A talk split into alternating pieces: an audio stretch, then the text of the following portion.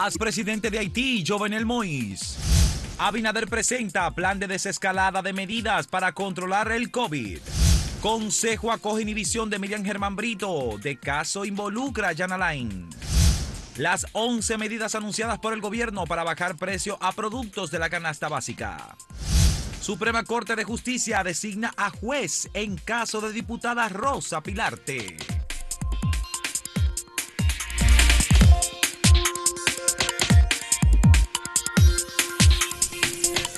Quiero decir que a, la una de la madrugada de este miércoles, un comando terrorista actuó en Haití en la casa privada del presidente Jovenel Moïse y de su esposa Martina y asesinó al presidente haitiano y a su esposa, quien falleció unas horas después siendo atendida en un centro médico de Puerto Príncipe.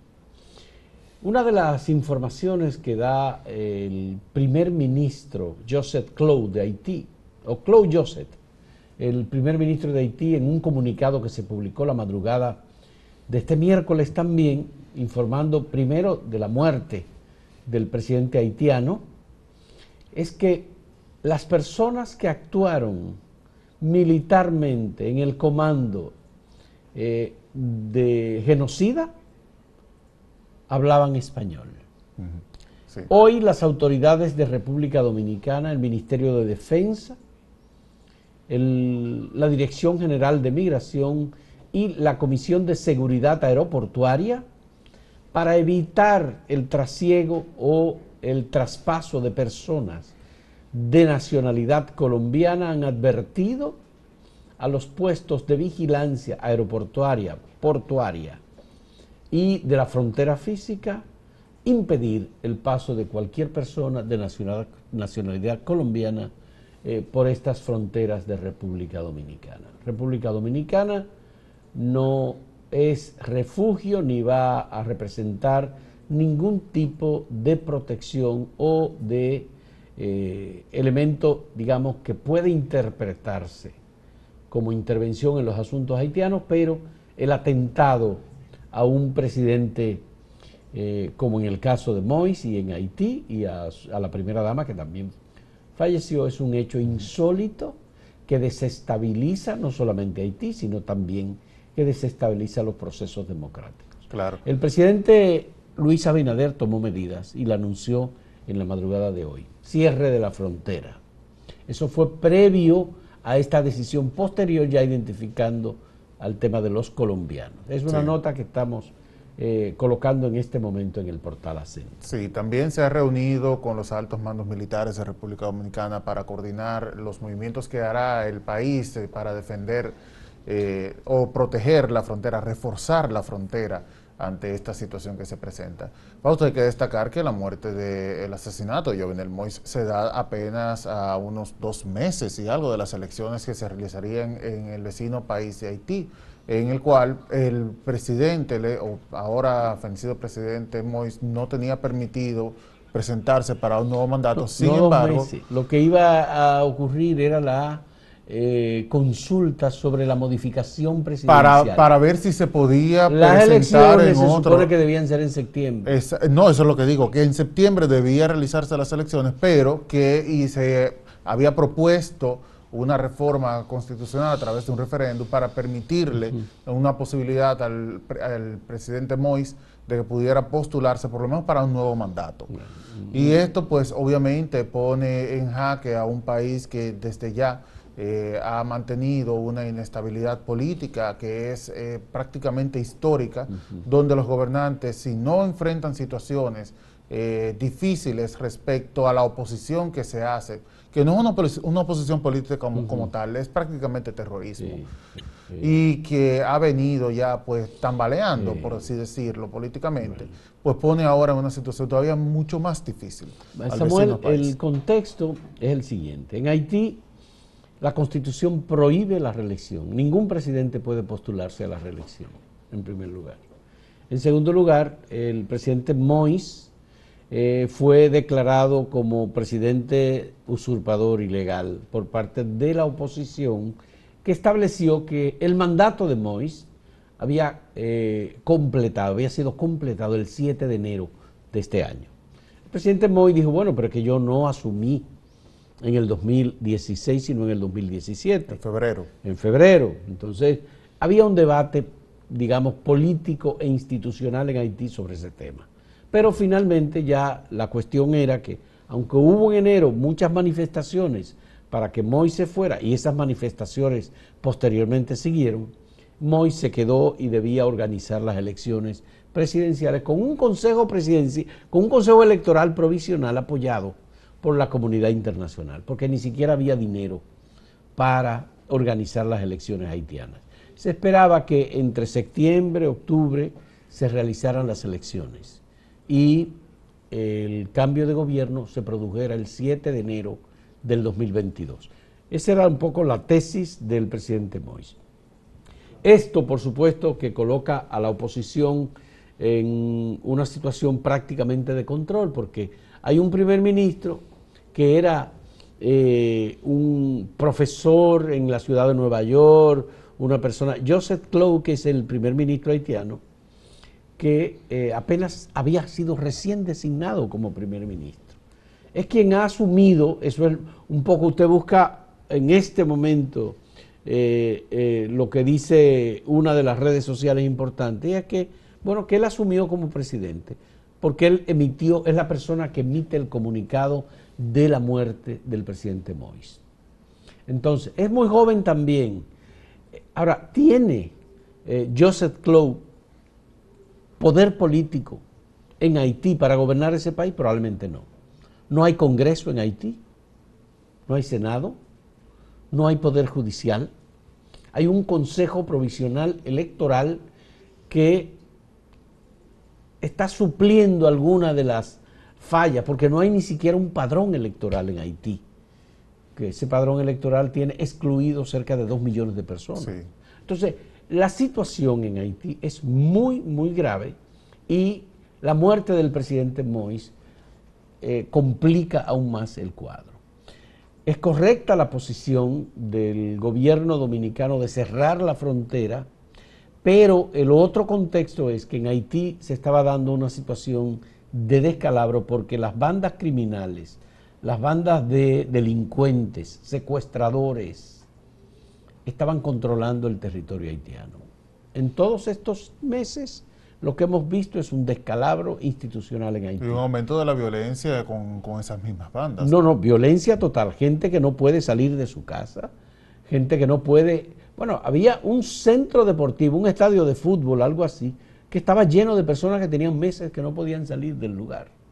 Entonces, eh, obviamente lo que hay es que el gobierno haitiano no está cobrando impuestos, el gobierno haitiano no tiene cómo pagar a los empleados públicos, no está funcionando, es un país en un franco y brutal descalabro. Eh, los medios de comunicación están en una situación de crisis. Esto representa una estocada terrible al proceso político en Haití porque se había un referente con quien era posible, digamos, negociar. El Consejo de Seguridad de Naciones Unidas hizo una sesión especial para manejar la situación de Haití hace apenas dos meses o dos meses. Sí, era lo único que quedaba, vamos a decir, de institucionalidad en Haití. Ya no queda nada. Ya. Con esto, pues, tristemente, eh, Haití, como bien señalas, queda en una situación eh, hablan de Estado fallido, a mí no me gusta utilizar esos términos, pero lamentablemente sin un gobierno, sin una estructura, sin un Congreso, ¿qué se puede decir en este caso? Y con unas elecciones inciertas además. Así es. Eh, vamos a volver en un momento sobre el mismo tema, porque es importante, Samuel. Mira, una de las cosas que hay que decir antes de que vayamos a la pausa es que eh, lamentamos profundamente el fallecimiento de Willy Rodríguez, un locutor dominicano, director de una emisora llamada La Z, que todo el mundo conoce, y que eh, murió por COVID. Así es. Eh, estaba desde el mes de junio, 24 de junio estaba interno en una situación de cuidados intensivos y de precariedad. Finalmente eh, se iban emitiendo boletines sobre su estado de salud, pero a los 71 años, procedente de La Vega, un famoso, muy famoso abogado, acreditado, locutor, acreditado locutor, lamentablemente falleció ayer en horas de la noche. Sí, una triste Eh, tenemos que lamentar el fallecimiento de Willy Rodríguez. Sí. Volvemos en un momento. Eh, ¿La pregunta? Hay que, ah, hay sí, que- verdad, la pregunta. Vamos a ver la pregunta. ¿Cree que Jean. Alain negociará con el Ministerio Público por el caso Medusa? ¿Sí o no? Ustedes saben un poco los antecedentes de esta pregunta. En un momento volvemos.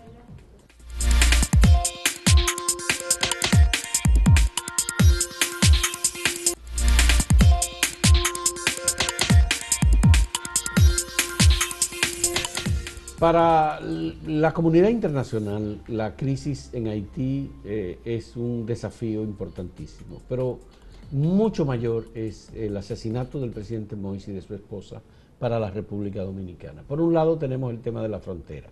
El primer dato lo acaban de ofrecer las autoridades dominicanas. Evidentemente, se entiende que delincuentes, criminales, colombianos participaron en el asesinato del presidente Moïse. ¿Por qué? ¿Qué buscaban? ¿Qué querían conseguir de Haití que no consiguieron con el presidente Moïse para asesinarlo? ¿Cuál es el objetivo? ¿Controlan los colombianos o los grupos narcotraficantes y delincuentes eh, parte del territorio haitiano? ¿Están vinculados colombianos con las bandas criminales y secuestradoras en Haití? ¿Qué va a pasar con la frontera de la República Dominicana y Haití? ¿Qué va a hacer la comunidad internacional? Especialmente el gobierno del presidente Biden de Estados Unidos. ¿Qué van a hacer con la situación de Haití? El Consejo de Seguridad de Naciones Unidas, que ha discutido tanto esta situación. Todo lo que se ha discutido siempre tenía presente al presidente Moïse. Ya el presidente Moïse no está. ¿Quién del partido TPHK, que es el partido de Martelly, que fue Martelly quien designó a Moïse como su candidato presidencial, puede asumir? ¿Puede venir Martelly a asumir el liderazgo en Haití? La oposición tiene posibilidad haitiana, la oposición haitiana, de asumir un liderazgo. ¿Alguien pu- puede hacerse elecciones creíbles en este momento en Haití? ¿Hay dinero para hacer elecciones? El Consejo Provisional Electoral está en condiciones de llamar y convocar. ¿Qué se hará con la reforma de la Constitución, que era la gran demanda del presidente Moïse? Entonces, todo esto deja una incertidumbre muy grande. Sobre todo, ¿qué va a pasar con los procesos migratorios y los haitianos desesperados con el COVID afectando a Haití sin vacuna y sin dinero para las vacunas? Con una frontera disponible para tratar de entrar a República Dominicana, que ya el gobierno la cerró. Así es. Todo esto es un extraordinario desafío para República Dominicana, para el gobierno del presidente Luis Abinader y también para la comunidad internacional. Sí, mira, eh, un dato breve, que se ha convocado para las 11 de la mañana la embajada haitiana, una rueda de prensa, evidentemente sobre el tema del asesinato de Jovenel Mois y de su esposa y la situación que enfrenta Haití. Es de interés para todos, especialmente para República Dominicana, que es el, el único vecino que tiene esta nación, saber cuál sería la posición. Y lo veo difícil que en este momento, debido a la situación como se encuentra, eh, por parte de lo que queda de institucionalidad de Haití, se puedan plantear escenarios posibles para negociaciones, para abordar esos temas que, acabas de mencionar y que pueda seguir adelante Haití bajo una situación de inestabilidad que lamentablemente eh, pues pone en jaque a los haitianos. La migración, desde luego, es, podría ser un problema grave que tendría que enfrentar República Dominicana en caso de que, eh, debido a esta misma inestabilidad y esta incertidumbre, los vecinos eh, haitianos decidan cruzar la frontera, a- ya sea huyendo de la violencia, huyendo de la pandemia, eh, razones de sobra existen para que sientan la necesidad de abandonar el vecino país. Tú sabes, Samuel, que Haití tiene una debilidad muy fuerte. No hay Suprema Corte de Justicia. Mois terminó con los jueces de la Suprema Corte de Justicia, incluyendo uno que estuvo varios meses en prisión. Fue declarado como que quería asesinar al presidente Mois, un juez de la Suprema Corte de Justicia. Más eh, no hay eh, un Congreso, un Senado, eh, que pueda tomar ninguna decisión. El primer ministro, el presidente Moïse estaba gobernando por decreto. Él designaba, por ejemplo, al primer ministro y eso debía pasar constitucionalmente por el Congreso, por el Senado, pero como no hay Senado, era de facto la situación en Haití. Lo extraño es que se hable, por lo menos desde República Dominicana, es la información que hemos manejado, de comandos colombianos. En Haití hay unas Fuerzas Armadas muy pequeñas, de unos 500, 600 hombres, y hay una Policía Nacional de unos 14 mil miembros. Participaron miembros activos de las fuerzas policiales o militares, pequeñas como son, como quiera, en el atentado, el asesinato del presidente Moïse. No hay todavía ninguna información. Cuando uno revisa eh, los periódicos haitianos, yo revisé el periódico Le Noveliste, que es nuestro aliado, es un gran medio de comunicación haitiano, un gran periódico eh, que se fundó en 1898 y eh, el propietario del periódico se llama Jean-Marc Chauvet, es un empresario de una familia que ha sido tradicionalmente única dueña de ese periódico.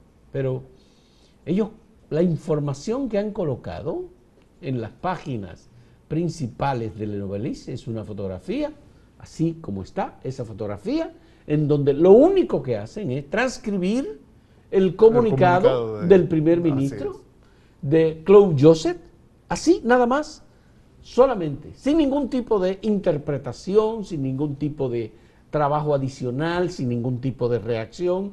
Es como, eh, eh, como que ha pasado poca cosa. Yo no entiendo un poco, puedo decir, bueno, pues yo ignoro la realidad haitiana. No sé, pero me parece muy frío todo. Y es el principal periódico de Haití. Mira, podría darse eh, debido a la escasez de información que podría estar circulando en Haití, lo de los colombianos, eh, según testigos que estuvieron en el, en el asalto, eh, escucharon hablar a las personas que cometieron este hecho en español e inglés, pero el español sonaba de Sudamérica, de Centroamérica, no, parece que no lo identificaron bien hasta que finalmente se dio la información de que podrían tratarse de perpetradores colombianos. Y a raíz de eso es que se ha emitido la alerta en ah, República Dominicana. Acento publicó la nota eh, con, de Julián Herrera eh, sobre eh, este dato y la alerta emitida por las autoridades dominicanas para evitar que cualquier persona procedente de Colombia o colombiano use cualquiera de las vías disponibles de República Dominicana, aérea, marítima o terrestre, eh, para pasar de Haití a República Dominicana. Ahora, eh, es más o menos esa la cuestión. A la luz de cómo se encuentra el eh, Haití y la poca información que existe, ¿podría saberse finalmente qué fue lo que ocurrió? Es decir, ¿quién estuvo detrás este de este momento, Este no hay quien investigue. No, es, Wikipedia dice, cuando habla de Claude Joseph, que el primer ministro, que él es el presidente ahora, ya. Presidente interino. Presidente interino. Eh, y da un poco de biografía sobre él como político haitiano, etcétera, pero nada más. Dice que sustituye al presidente eh, Jovenel Moïse, asesinado el 7 de julio del 2021. Actualizado, muy actualizado. Inmediatamente actualizado. Inmediatamente. Bueno, vamos, a repetir la, pregunta, que tenemos para ustedes en el día de hoy sobre eh, la estrategia de Jean Alain Rodríguez a propósito de que mañana se realiza la audiencia de medidas de coerción. Una semana después, el jueves pasado, hubo eh, medidas de coerción, pero Jean Alain Rodríguez y sus abogados pidieron tiempo para el conocimiento del expediente. Así es. Eh, recordemos que Chichi Vialle es el abogado de Jean Alain Rodríguez en este caso. ¿Cree que Jean Alain Rodríguez negociará con el Ministerio Público por el caso Medusa? ¿Sí o no? ¿Hay posibilidades? Todo es posible. Vamos a la pausa. Vamos a la pausa.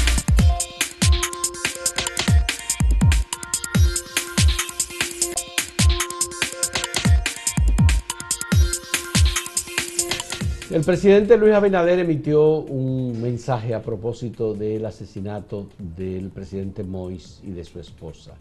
A través de Twitter el presidente ha dicho, lamentamos y condenamos el magnicidio del presidente haitiano Jovenel Moïse y la primera dama Martínez Moïse. Este crimen atenta contra el orden democrático de Haití y de la región. Nuestras condolencias a sus familiares y al pueblo haitiano. Eso fue hace unos minutos que publicó este, este tuit. Así es. Bueno, pues ah, vamos a ver cuáles son los resultados que tenemos de la encuesta que presentamos sobre la estrategia de Jean Alain Rodríguez. Veamos en primer lugar en el portal acento, los votos directos en el portal. Sí, el 51.82% piensa que Jean Alain va, podría negociar con el Ministerio Público para salir de la situación en que está y mm, piensan que no va a negociar el 48.18%. Bueno, está bien, interesante, competitivo, ¿no? Sí, aquí en Twitter la situación cambia. El, 55, el 57.5% dice que no, que no va a negociar, que se va a enfrentar a las acusaciones en su contra. Y el sí dice un 42.5% que va a, o que podría negociar con el Ministerio Público. Veamos en YouTube cómo, cómo se ve la situación. Bueno, sí va a negociar el 66% en YouTube y no, no va a negociar el 34%. ¿Dónde se ubicará Danilo Medina en esto? bueno, aquí una opinión, dice eh, Great Human, dice, él quizás negocie, pero como quiera se queda preso. Ese caso es demasiado complejo e incluye otros estamentos del Estado. Bueno. es una interpretación, ¿verdad?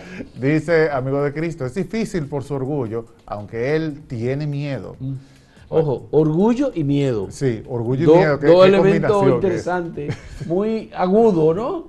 Eh, José Alejo dice, si la justicia va en serio, es la única alternativa que tendría, porque además de la deuda de justicia que tiene con el país, hay muchos ciudadanos que lo llevarán ante un juez por abusos y violación de sus derechos. Ah, ah, interesante, no sabíamos eso, ¿no? Dice Néstor Castillo Rodríguez, es posible siempre una negociación con el Ministerio Público. A ellos les interesa muchas informaciones de interés jurídico, pero hay algunas como las de origen de su fortuna que nunca la dirá y que no es de desfalco al Estado. Imagínenselo ustedes. Bueno, por ejemplo, a mí me gustaría saber ¿Qué pasó con aquella audiencia del Consejo Nacional de la Magistratura? ¿Y, quién, hmm. y lo de la carta aquella inventada, no, pero anónima. Rápidamente, el Consejo eh, se acogió a la inhibición de Miriam Germán. Ah, el Consejo del Ministerio Público. del Ministerio Público. Eso fue ayer. Bueno, señores, muchas gracias. Vámonos con Máximo Laureano, que está en Santiago y que tiene informaciones importantes para nosotros. Adelante, Máximo.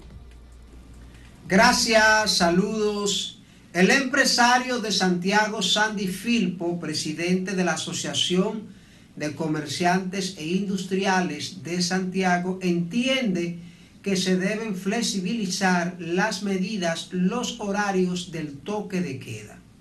Que está sobre todo en la disposición de colaborar para que la gente siga vacunándose desde su establecimiento. Y yo creo que ya se hace necesario que se le dé una especie de respiro a un sector tan importante dentro de la vida eh, nacional como es este. Una manifestación de los pescadores en Puerto Plata que están en contra de un decreto emitido por el Poder Ejecutivo que impone una veda para la captura de algunas especies en todo el territorio nacional, terminó en un enfrentamiento entre agentes de la Policía Nacional y los pescadores. La policía trató de dispersar la protesta con gases lacrimógenos. También se hicieron disparos de armas de fuego. Se ha denunciado que uno de los pescadores resultó con herida de bala. Los pescadores en Puerto Plata entienden que la veda afecta su actividad económica. Cambiamos de tema. En La Vega, un tribunal impuso presentación periódica para tres personas de 13 que estaban implicadas en un caso de presunta barbarie contra menores de edad que estaban en un local del Consejo Nacional de la Niñez, CONANI, en el municipio de Jarabacoa. Diez personas fueron enviadas a su casa con libertad pura y simple. Las tres que quedan con presentación periódica son Karina Mateo, Rosairis Sánchez Payano y María Mercedes Peña. Distante pero pendiente, actualidad y objetividad desde Santiago. Siga con la programación de Acento TV.